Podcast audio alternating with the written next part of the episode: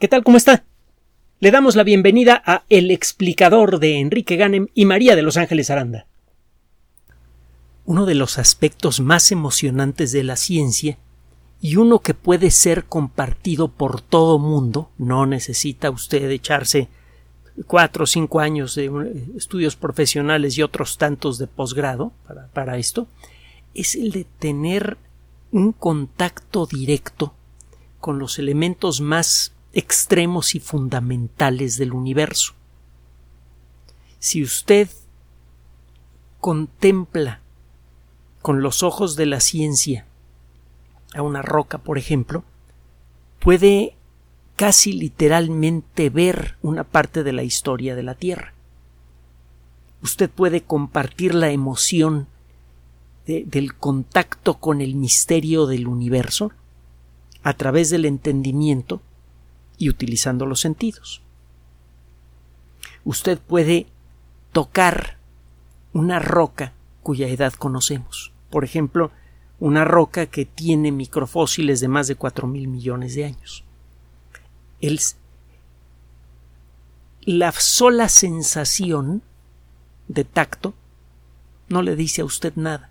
La sensación más el entendimiento de lo que está usted tocando sí que produce una emoción muy poderosa. Más poderosa que cualquier otra emoción común que normalmente siente cualquier persona a lo largo de su vida. La astronomía tiene la virtud no sólo de presentarle a usted los objetos más enormes, extraordinarios, cuando menos por su tamaño y poder del universo, sino que también debido a, a las características de la luz, la astronomía le puede mostrar a usted objetos tan antiguos que se encuentran entre los primeros en haberse formado cuando el universo era joven. Usted puede ver en la pantalla de una computadora o de un teléfono celular la imagen de eh, eh, galaxias que sabemos que estaban empezando a formarse hace 13 mil millones de años. Esto hasta hace poco era apenas eh, posible y de una manera muy pedestre con el telescopio espacial Hubble, que logró la, la lista de triunfos del telescopio espacial Hubble es interminable y sigue creciendo. Mientras siga funcionando ese telescopio, va a seguir generando un nuevo conocimiento a un ritmo espectacular. La llegada del telescopio espacial James Webb ha ampliado muchísimo nuestra capacidad para ver eh, a, la distancia, para poder detectar a los objetos más remotos que en principio se pueden observar desde la Tierra. Recuerde usted que el universo, y esto es cada vez bueno, es muy claro desde hace ya varias décadas, por eso se han dado varios premios Nobel. El universo tuvo un origen. Y por lo tanto usted no puede contemplar un objeto que esté tan lejos que la luz no haya tenido tiempo de llegar hasta usted desde que el universo nació hace 13.800 millones de años. Así que teóricamente el objeto más lejano que usted podría observar debería estar a 13.800 años luz de aquí, o cuando menos ese es el tiempo que le tomó la luz llegar hasta nosotros. Hago la aclaración porque en el tiempo que le toma la luz llegar hasta nosotros el universo se sigue expandiendo. El, diámetro actual del universo es como de 42 mil millones de años luz. El radio es por lo tanto de 21 mil millones de años luz aproximadamente. Eh, no hay discrepancia entre la edad del universo y esta cifra la luz de los objetos más remotos tardó tanto en llegar a nosotros que el universo se expandió de una manera importante en, ese intervalo. Bueno, no podemos contemplar objetos cuya imagen fosilizada, metafóricamente hablando, tenga más de 13.800 millones de años de edad.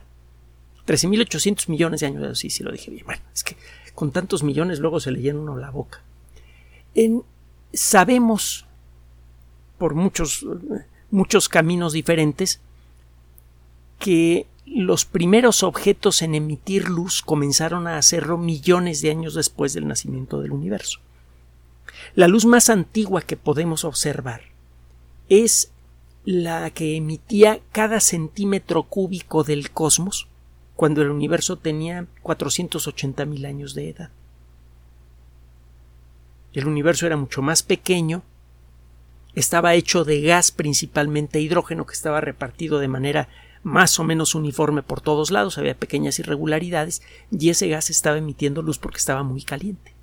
Hace cuatro, cuando el universo alcanzó la edad de 480 mil años, se había expandido tanto, la energía que tenía el universo se había dispersado en un volumen tan grande que el gas que formaba ese universo se enfrió al punto que dejó de emitir luz. La luz que se emitió al final de esta etapa todavía es detectable.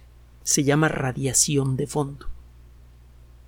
Entonces, eh, cuando hacemos mapas de la distribución de la radiación de fondo, en cierto modo estamos tomando una fotografía de la distribución del gas supercaliente que ya había dejado de emitir luz cuando el universo eh, tenía un poco más de 13 mil millones de años. Luego se viene una temporada de oscuridad muy larga, que no sabemos exactamente cuánto duró, lo hemos platicado en muchas ocasiones. Le llaman la edad oscura del universo. En, cierto modo, eh, haciendo referencia a la edad oscura de la, de la cultura occidental durante la Edad Media. Y luego viene lo que se llama la época de la reionización, alguna vez lo explicamos. Se comienzan a formar las primeras estrellas, estas estrellas empiezan a emitir luz, y por primera vez en mucho tiempo, una, una parte importante de los átomos que hay en el universo se calientan tanto como consecuencia de la actividad de estas primeras estrellas que pierden sus electrones. Los átomos se ionizan. Cuando nace la materia, nacen los primeros núcleos atómicos sin electrones. Formalmente hablando, nacen ionizados. Un átomo que está eléctricamente desbalanceado se le llama un ión. Ya lo hemos explicado también en otra ocasión. El caso es que la materia nace ionizada, se neutraliza cuando el universo empieza a crecer y comienza a enfriarse porque su energía se comienza a dispersar en un volumen cada vez mayor. Esos núcleos atómicos positivos comienzan a tener la oportunidad de atrapar electrones que pasan alrededor, que, le pasan cerca, perdón. Se forman átomos neutros. Durante varios millones de años, el universo estuvo compuesto de una nube de gas ultracaliente ligeramente eh, eh, deshomogénea, ligeramente dispareja, que crecía rápidamente. Estos átomos neutros no emitían ni absorbían luz. Luego se forman las primeras estrellas y en esos puntos donde se formaron las primeras estrellas el gas se volvió a ionizar y a emitir luz. La era de la reionización. Uno de los objetivos del telescopio espacial James Webb es el de estudiar la era de la reionización. Y eh, bueno, total, ya sabe usted cómo son estas cosas. Cuando fue lanzado el telescopio espacial y cuando eh, comenzó a tomar las primeras fotografías, la prensa comenzó eh, desde luego a hablar mucho del asunto y luego se acabó el telescopio espacial James Webb en la prensa, justo cuando empiezan a llegar los resultados realmente espectaculares. Resulta que acaba de, de eh, ser eh, aceptado para publicación hace pocos días un trabajo que pronto aparecerá en la revista que se llama Astronomy and Astrophysics otra de las revistas muy importantes de, del mundo de la astronomía, de otra porque está también Icarus, está el Astrophysical Journal, etc. Eh, eh, Nature Astronomy. En este trabajo, un grupo de investigadores de la Universidad de Cambridge y otras instituciones, pero principalmente la Universidad de Cambridge, presentan los resultados del análisis de tres instrumentos del telescopio espacial James Webb que fueron apuntados a la misma región del cielo. Hemos platicado de las distancias en el universo, son titánicas. La sola distancia entre la Tierra y el Sol es brutal. Un avión comercial a toda velocidad tarda cerca de 18 años en llegar al Sol, suponiendo que viaja en línea recta sin desviarse. La distancia a las estrellas más cercanas se mide en centenares de miles de unidades astronómicas. Una unidad astronómica es la distancia promedio Tierra-Sol.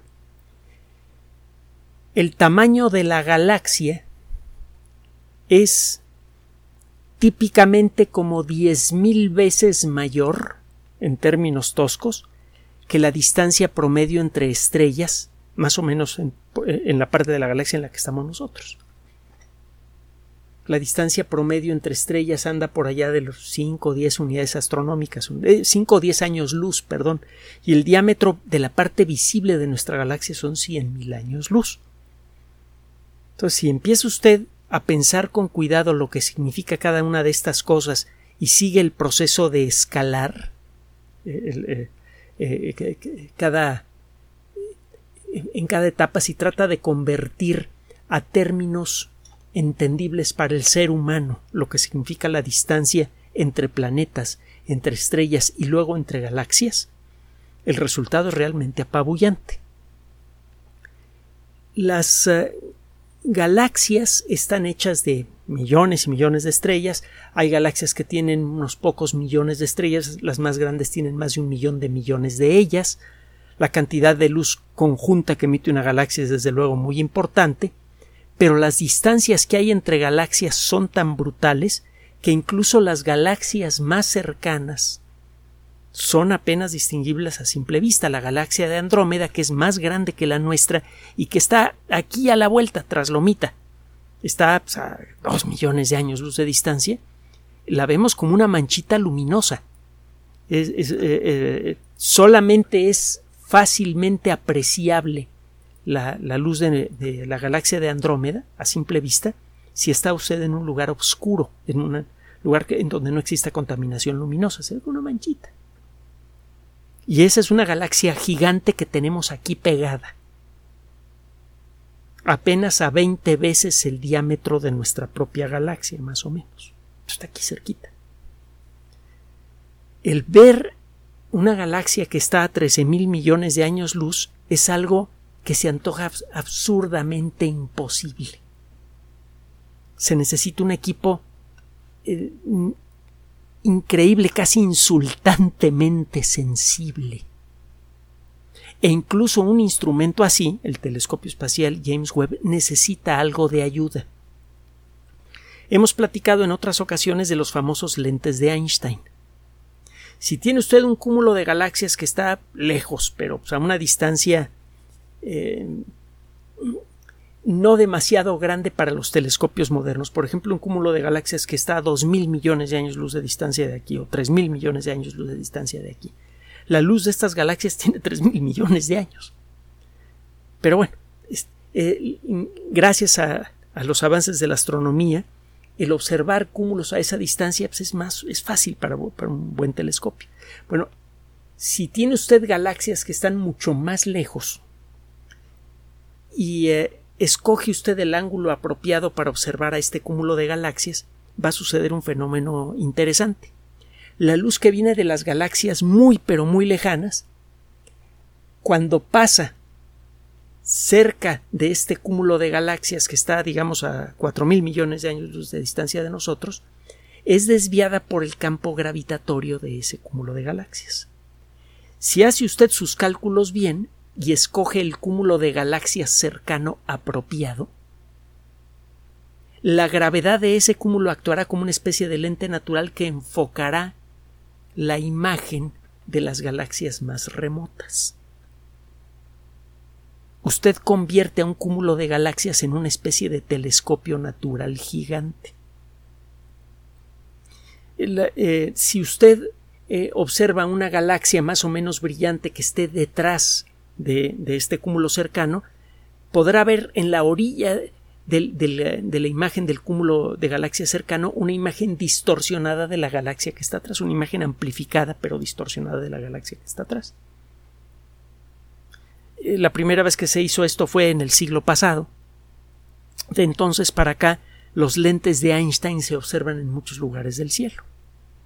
Y este efecto que le acabo de mencionar ha sido utilizado antes para tratar de detectar la increíblemente tenue luz de galaxias mucho más remotas. El caso es que los telescopios terrestres primero y luego el telescopio espacial Hubble podían utilizar este efecto para observar galaxias que estuvieran a una distancia muy importante de nosotros, pero esas galaxias ya eran algo viejitas. Por ejemplo, estábamos observando galaxias a diez mil millones de años luz de distancia. Significa que la luz de esas galaxias tardó diez mil millones de años en llegar a nosotros. Pero esas galaxias ya tenían varios miles de millones de años de edad. Entonces, estas galaxias que apenas podíamos distinguir y que apenas podíamos estudiar con los telescopios anteriores, utilizando este efecto de enfoque, eran galaxias pues, que ya habían evolucionado. A partir de ellas podíamos inferir las características de las primeras galaxias, pero no las podíamos observar directamente. Y una cosa es trabajar con una suposición bien fundamentada y otra cosa es trabajar con datos reales. Si usted quiere entender cómo evolucionaron las galaxias, en serio, necesita observar galaxias en el proceso de formación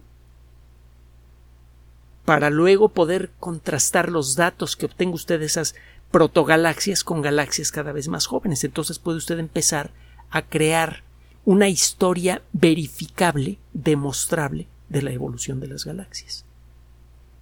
Bueno, es uno de los principales motivos para eh, lanzar un telescopio como el James Webb, cuyas características hemos discutido antes.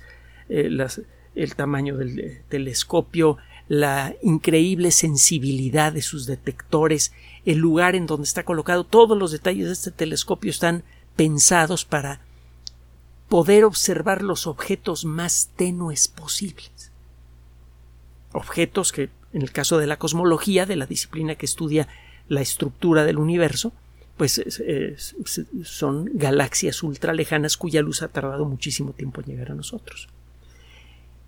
Hay un cúmulo que se llama SMACS, el SMAX, J0723.3 menos 7327. Este numerito este nombrecito está de veras, de veras feo, ni se lo voy a repetir. No importa, es un, es un eh, eh, catálogo. Los numeritos 0723.3 y luego menos 7327 son las coordenadas celestes aproximadas de este objeto. Este objeto es un cúmulo de galaxias. Este cúmulo de galaxias está situado pues, a una distancia bastante sustancial de nosotros, varios miles de millones de años, y eh, fue utilizado como una, eh, una lente natural para enfocar galaxias más lejanas. Hace poco platicamos de él.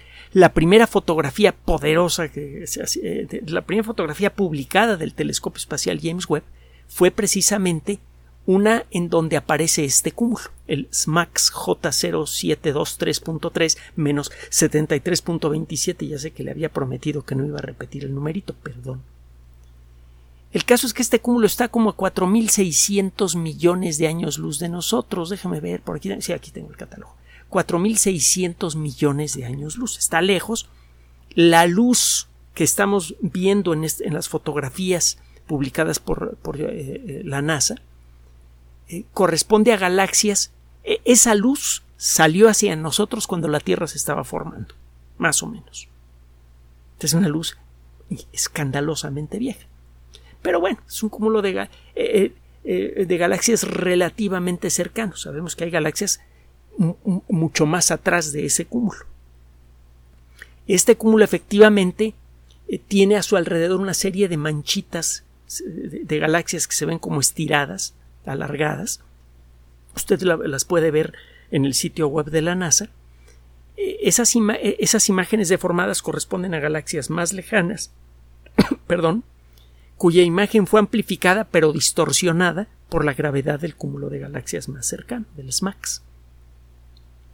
Bueno, en un análisis reciente de las fotografías generadas eh, precisamente por el James Webb en este, en este cúmulo de galaxias, un análisis más profundo de la misma región del cielo acaba de revelar algo muy importante. Eh, resulta que fue posible, por primera vez en la historia, determinar que varias manchitas apenas distinguibles que aparecen en esta fotografía corresponden a galaxias cuya luz tardó más de 13 mil millones de años en llegar a nosotros. Hace poco le anunciamos el descubrimiento de la galaxia más lejana conocida para la especie humana, como consecuencia de estas observaciones del James Webb. Bueno, en este trabajo, los investigadores identifican a otras galaxias que se encuentran en la misma zona del cielo y que están más o menos a la misma distancia. Y, eh, bueno, menos identificaron a ocho galaxias que están más o menos a la misma distancia a pesar de que, la, de que la imagen telescópica es revela una manchita luminosa apenas distinguible, se ven unos puntitos. De hecho, en el trabajo que fue publicado en la revista que le mencioné, en Astronomy and Astrophysics, aparece la fotografía y aparecen unos disquitos, unos circulitos verdes que señalan los puntitos que le estoy mencionando. Son tan chiquitos, tan que, parecen casi casi como pequeños defectos en la pantalla de la computadora, más que eh, eh, parte de una imagen astronómica. Bueno, a pesar de que son tan tenues, la luz de estos objetos pudo ser analizada por los espectrógrafos y, otros detectores que tiene este telescopio. Recuerde que cuando usted hace pasar la luz de un objeto por un prisma o algo que actúa como un prisma, esa luz se descompone en un arco iris. Si lo hace usted de la manera apropiada, aparecerá un arco iris con una serie de rayas oscuras que parecen un código de barras. Y ese código de barras le dice a usted muchas cosas. Le dice usted cuál es la composición química promedio de la atmósfera de las estrellas que generaron esa luz, la intensidad de los campos magnéticos, la temperatura de la superficie de esas estrellas. Aprende usted muchas cosas, pero hay algo más. Estos patrones son muy peculiares y deben estar colocados sobre ciertos colores específicos. Si usted encuentra este patrón tan peculiar de rayas, pero lo encuentra corrido hacia el color rojo, las rayas no están eh, sobre los colores exactos en donde deberían estar, sino sobre otros colores diferentes, usted puede medir, puede ponerle números a este corrimiento de estas bandas hacia el rojo, y eso le da a usted una idea de la velocidad con la que se está eh, alejando el objeto que emitió esa luz resulta que estas galaxias se están alejando a una velocidad ya muy cercana a la de la luz. No significa que las galaxias realmente se estén alejando de nosotros. Significa que están apareciendo tantos metros cúbicos de espacio entre nosotros y esas galaxias que el efecto es como si se estuvieran alejando de nosotros. Recuerde el ejemplo que hemos usado tantas veces, que el universo es como en tres dimensiones es lo que eh, le sucede al universo lo que le sucede en dos dimensiones a la superficie de un globo que infla usted con la imaginación. El globo tiene una serie de manchitas, de puntitos, esos puntitos son las galaxias, usted con la imaginación se pone sobre uno de esos puntitos y verá que los demás puntitos se alejan de usted y mientras más lejos está un puntito de usted, más rápidamente parece alejarse. Si usted mira desde afuera el globo, verá que los puntitos están quietos en su lugar que el alejamiento se produce no porque los puntitos se muevan, sino porque aparece nuevo espacio entre ellos. Mientras más lejos está un puntito de usted, más espacio nuevo aparece cada segundo. Entonces, ya eh, traduciendo esto al mundo de la cosmología, mientras más lejos está un objeto, más rápidamente parece alejarse porque está apareciendo espacio nuevo. Eso es lo que dice la teoría de la relatividad, eso es lo que eh, lo que matemáticamente y luego observacionalmente se ha confirmado desde 1916 a la fecha, más de un siglo de, observaciones. Sabemos que el universo se comporta así, se está creciendo. Y como consecuencia de eso, mientras más lejos está un objeto eh, de nosotros, más rápidamente parece alejarse. Esto lleva eh, la relación entre la distancia a un objeto y la velocidad con la que parece alejarse de nosotros está determinada por una fórmula bien precisa y muy sencillita, por cierto. Si usted sabe a qué velocidad se está alejando de usted una galaxia, usted echa unos cuantos calculitos sencillos y obtiene la, la distancia a la que se encuentra. O la más que la distancia, usted sabe cuántos millones de años viajó esa luz antes de llegar a usted. Ahora sí lo dije mejor. Resulta que este grupo de investigación logró identificar a ocho galaxias que claramente están asociadas unas a otras. Todas estas galaxias se alejan de nosotros a la misma velocidad.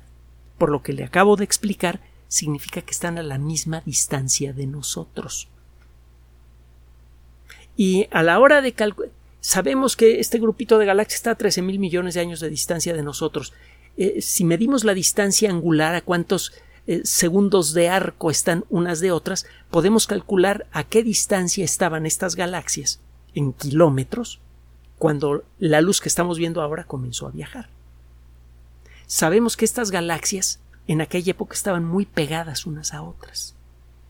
Esto es exactamente lo que vienen esperando los cosmólogos escuchar desde hace mucho tiempo. La teoría dice que las primeras galaxias debieron formarse eh, de lo pequeño hacia lo grande, que primero se formaron pequeñas galaxias que luego comenzaron a chocar unas con otras y comenzaron a crecer. Eso significa, si esta teoría es correcta, que si usted pudiera observar el universo cuando estaba comenzando la era de la reionización, cuando se estaban empezando a formar las primeras estrellas, usted debería ver que se forman pequeños grumos de estrellas, pequeñas galaxias, muy cercanas unas a otras, que luego comenzaron a chocar para formar galaxias más grandes. Estos protocúmulos de galaxias deberían observarse en todas las direcciones del cielo. Si usted tuviera un telescopio archisuperpotente y lo apunta en cualquier dirección del cielo en donde no tenga usted algún estorbo, por ejemplo el Sol, por ejemplo la Vía Láctea, etcétera, etcétera, usted debería ver grupitos, grumitos pequeños de galaxias ultralejanas y a la hora de hacer cálculos debería eh, quedarle claro que esos grupitos de galaxias están tan cercanos que van a acabar chocando unos con otros y van a formar galaxias más grandes. Eso es lo que decía la teoría, pero una cosa es lo que diga la teoría y otra cosa es lo que dice mamá naturaleza. Recuerde que lo que le ha dado su poder a la ciencia es su capacidad objetiva. No importa quién proponga una idea, no importa qué tan buena parezca una idea, el veredicto final el que dice si la idea es correcta o no, no es eh, una organización que basándose en el prestigio de alguien deciden que pues, si lo dice fulanito de tal, por ejemplo Aristóteles, pues, debe, debe, ser correcto. La naturaleza es el árbitro. Usted observa la naturaleza y ve si lo que usted cree pasa o no pasa. Pues a que no sabe qué, acaba de pasar. Una de las predicciones importantes de la teoría del Big Bang que no se habían podido confirmar era la existencia de estos protocúmulos hechos de galaxias chiquititas recién nacidas que eventualmente chocarían para formar galaxias más grandes. Y lo que están reportando estos investigadores en esta revista es la observación, la primera observación en la historia de un protocúmulo de galaxias. Es de esperarse que en los meses y años por venir el telescopio espacial James Webb empiece a encontrar otros protocúmulos de galaxias en otros lugares del cielo.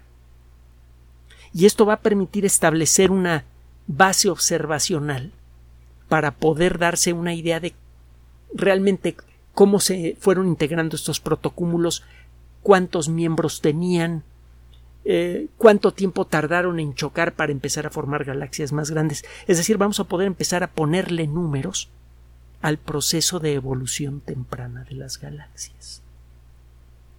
Gracias a, por un lado, la alta tecnología del telescopio espacial James Webb y gracias al conocimiento generado por físicos, cosmólogos, astrónomos, etc., podemos casi literalmente viajar al pasado y ver los primeros momentos de luz del universo como le decía al principio, cuando usted eh, junta, por un lado, la capacidad para hacer accesible a nuestros sentidos algún aspecto de la naturaleza y por el otro, agrega usted el conocimiento necesario para poder interpretar esas sensaciones, el resultado es realmente imponente. El contemplar esas manchitas luminosas que aparecen en las fotografías del James Webb y el saber, gracias a los detalles del trabajo publicado en esta revista, el saber que se trata de algunas de las primeras galaxias que existieron en el universo, tiene un, efecto extraordinario. ¿Sabe? Todo parece indicar que el universo solamente va a existir una vez. Hace poco lo, comentamos en, en, nuestro espacio para Patreones. El universo parece que no es cíclico, no va a renacer. El universo tuvo un origen y eventualmente se va a dispersar. Es una entidad que solamente va a existir una sola vez. Eso por sí mismo ya le da, ya profundiza el misterio de la existencia, por qué existe el universo. El poder tener contacto físico directo, aunque sea viendo estas manchitas en la pantalla de un celular o de, una computadora, el poder tener contacto físico directo con los elementos que sirven para demostrar esto, de alguna manera nos ponen en contacto muy estrecho, muy directo, con el aspecto más profundo y más conmovedor que puede experimentar el ser humano, el misterio mismo de la existencia.